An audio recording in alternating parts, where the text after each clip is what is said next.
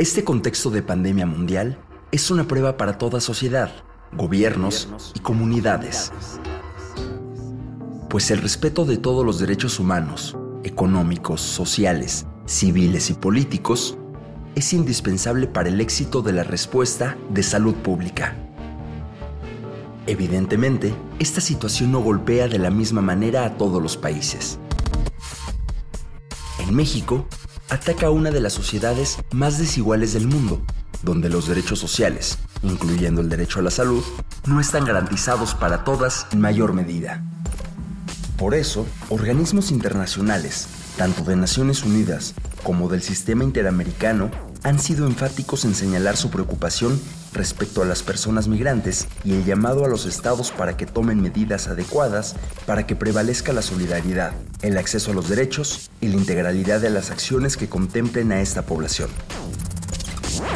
Entre las principales medidas que han recomendado se encuentran evitar estrategias de detención migratoria y otras medidas que aumenten los riesgos de contaminación y propagación de la enfermedad y que ponen vulnerabilidad de las personas en situación de movilidad humana, como deportaciones o expulsiones colectivas.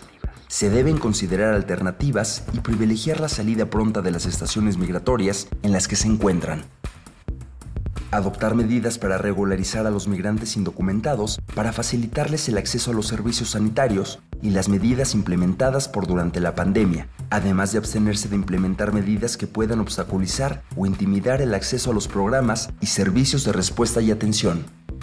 Implementar medidas para prevenir y combatir la xenofobia y la estigmatización de las personas en situación de movilidad humana, impulsando acciones de sensibilización. En contextos tan complejos, no hay que dejar de reconocer el labor que albergues, organizaciones y colectivos que desde hace mucho tiempo atienden a la población migrante han alzado la voz para visibilizar esta problemática y exigir medidas a las autoridades. Se han organizado e incluso interpuesto acciones legales para garantizar los derechos de las personas migrantes. Sin duda son tiempos de incertidumbre, pero también de oportunidad para destapar la solidaridad para que cuando la crisis pase estemos dispuestos y dispuestas a contribuir para que las personas migrantes dejen de ser vistas como un riesgo, se levanten fronteras y se les limiten sus derechos. Las personas migrantes son uno de los ejemplos más concretos de resiliencia en la búsqueda de una vida digna, pues se hacen paso aún en los peores momentos de crisis. Es bueno saber que esta enfermedad no es un problema de unos cuantos.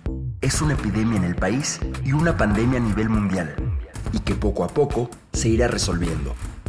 Por eso, vale la pena reflexionar en torno a ella y al enfrentarla, siempre poner al frente a las personas más vulnerables, siempre pensando en el bien común.